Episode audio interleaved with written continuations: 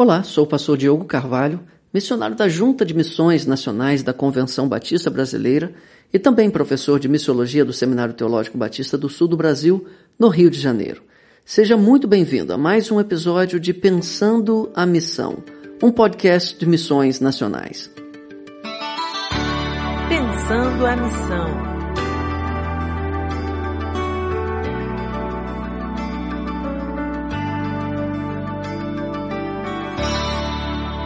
Bom que você voltou. Depois de semana passada, fiquei até pensando que alguém poderia ter se entristecido pelo que falei sobre as igrejas satélites e a plantação de igrejas autônomas.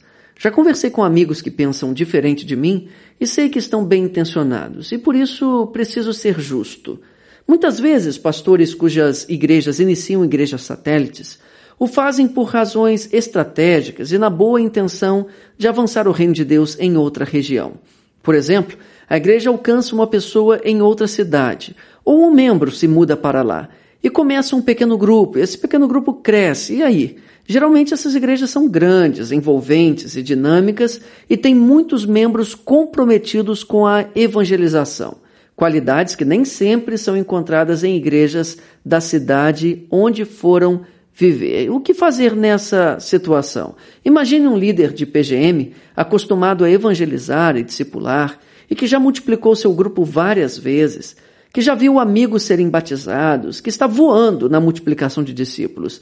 E aí esse líder se muda para outra cidade e começa a visitar as igrejas perto dele e não encontra a mesma visão.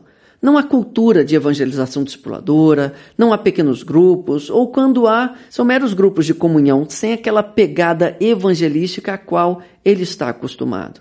Aí esse membro da igreja que está longe de você lhe pede indicação de uma igreja mais parecida com a sua naquela cidade para onde ele foi morar. Você pesquisa e até sugere algumas igrejas. O membro vai lá e não consegue se adaptar. Não estou falando de gente chata, super exigente perfeccionista, que pode existir também. Estou falando do membro que quer ganhar gente para Jesus e fazer parte de uma igreja que já esteja fazendo isso. E as igrejas que ele visita estão mornas, sem vida, e o pastor fazendo apenas manutenção de ministério. Você sabe que existem igrejas assim. Graças a Deus são poucas, mas dependendo do contexto, podem ser a maioria em uma mesma cidade. E o que fazer? Deixar essas pessoas soltas, sem pastoreio? Pressioná-las a serem membros de uma igreja na qual elas não vão se sentir bem? Já foi o tempo em que todas as igrejas batistas eram iguais. Hoje não é mais assim. E o que eu faria numa circunstância dessas? Bem, antes de tudo, eu ia querer me assegurar de que o cenário é realmente este, de que não há de fato uma boa igreja para indicar. Às vezes há, e o membro é que quer uma igreja exatamente igual à nossa, o que não vai achar em lugar nenhum. E pior, às vezes somos nós que nos empolgamos tanto em expandir a nossa igreja que nos convencemos a nós mesmos que nenhuma outra igreja serve senão a nossa, e que nós é que temos a visão do céu e nenhuma outra. Quando Paulo elogiou a igreja de Tessalônica por ser uma igreja boa, imitadora dele mesmo e de Jesus, ele fez questão de dizer também que aquela igreja havia se tornado imitadora das igrejas de Deus que na Judéia estão em Cristo Jesus, conforme 1 Tessalonicenses 2,14. Uma boa igreja se parece com outras, que também são boas. É só procurar. Tudo bem, você pode até dizer, nessa cidade aqui não tem. Vou acreditar, mas se você disser, nesta cidade e em todas as outras cidades de todos os outros estados do Brasil e países do mundo, não tem. E que por isso, para onde quer que seu membro vá, você precisa começar ali uma igreja satélite da sua, então desculpe. Você se deslumbrou tanto com a beleza de sua própria igreja que não enxerga beleza em mais nenhuma outra igreja. Cuidado! Isso pode até funcionar para a nossa esposa, mas para a esposa de Cristo, não. Por outro lado, fica a reflexão também para todos nós, que rechaçamos as igrejas satélites, mas que também não conseguimos atrair essas pessoas para a nossa igreja local. Elas vêm querendo trabalhar, mas não se sentem bem e vão embora. Por que será que um batista ia preferir continuar membro de uma igreja longe de sua casa enquanto houvesse igrejas boas em sua cidade? O que será que há de errado com nossas igrejas que não conseguem abraçar, envolver e empolgar essas pessoas? Será que falta visão? Falta acolhimento? Falta um culto mais vivo e cativante? Falta missão na prática? O que falta, afinal? Com todo carinho, às vezes penso que toda igreja que esteja em uma cidade na qual outra igreja de longe vem e estabelece uma filial e cresce, deveria se fazer essas perguntas. É claro que esse crescimento pode ter a ver com oba-oba e movimentos vazios e superficiais, mas a acusação genérica de que quem cresce só pode estar trapaceando ou distorcendo o evangelho muitas vezes é falsa e revela apenas uma falta de visão mesmo, quando não mediocridade. Já falei algumas vezes aqui, desculpe repetir. Do mesmo jeito que quem acha que teologia não é importante dificilmente terá uma boa teologia, quem acha que metodologia não é importante dificilmente terá uma boa metodologia. Igrejas crescem muitas vezes por boa metodologia, ainda que com má teologia. Se bem que nem tudo que dá certo está certo. Não podemos ser pragmáticos, mas há igrejas com boa teologia que não crescem, e é apenas porque a metodologia é que é ruim mesmo. Não preciso de método, só do evangelho, é o que alguns dizem. Mas você já parou para pensar que quem fala dessa forma não é muito diferente daquele que diz: não preciso de doutrina, só preciso de Jesus? Assim como nesse último caso, a pessoa que fala que não precisa de doutrina tem uma doutrina sem saber que tem, quem diz que não precisa de método também tem um método, só não está consciente dele.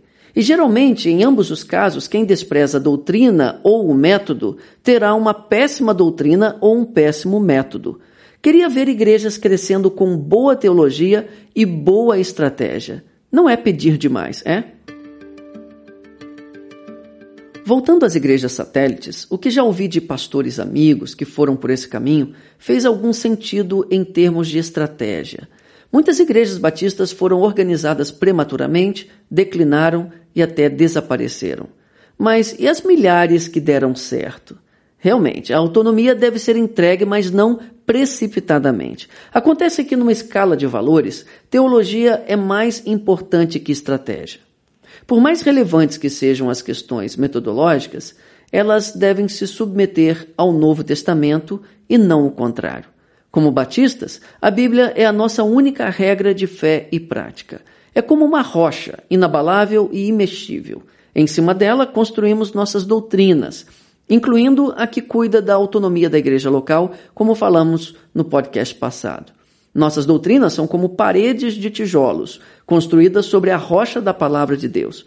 Sobre esses tijolos, então, colocamos estratégias, ou seja, acabamentos. Eventualmente, você pode até mexer na base, mas você não faz isso sempre, pois o prédio pode desmoronar. Tijolos são feitos para durar. Os nossos já duram quatro séculos. O que você mexe é na cor da pintura, paisagismo, decoração. Uma estratégia pode até funcionar hoje, mas pode estar ultrapassada amanhã. Você entendeu a analogia? A doutrina batista é essa parede de tijolos, a estratégia, a decoração. Estou totalmente aberto a inovações estratégicas e, na verdade, passo boa parte do meu tempo estudando e pesquisando sobre novos métodos. Mas doutrina hum, não dá para ficar mexendo nela toda hora, e muito menos para acomodar uma estratégia que pode não valer mais amanhã.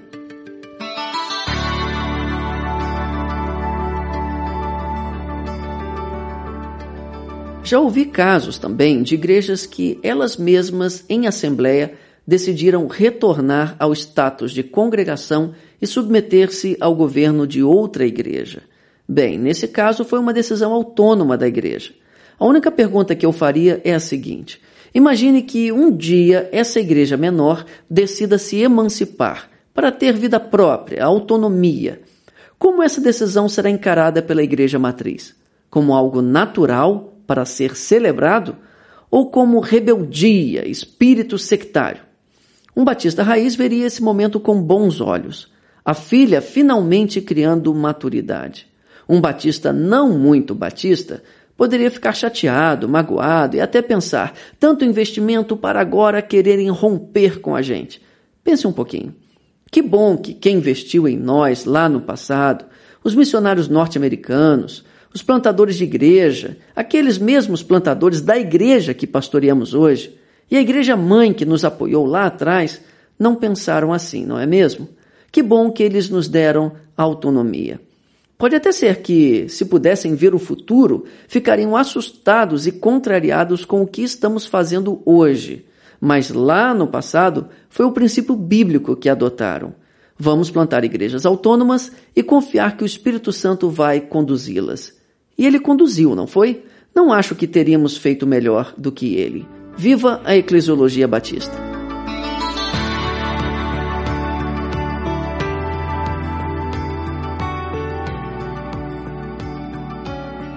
Quanto às igrejas multisede, ou seja, uma igreja só em várias sedes numa mesma região metropolitana, bem, é um modelo importado dos Estados Unidos com grande sucesso em termos de crescimento em várias partes do mundo.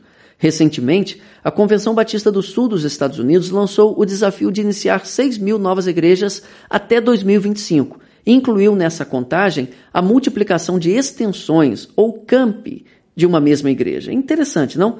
Embora eu reconheça os benefícios de se abrir uma nova porta para anunciar o Evangelho na cidade, vamos convir que isso não é propriamente plantar uma nova igreja a não ser que templo e igreja signifiquem a mesma coisa, o que sabemos que não é o caso.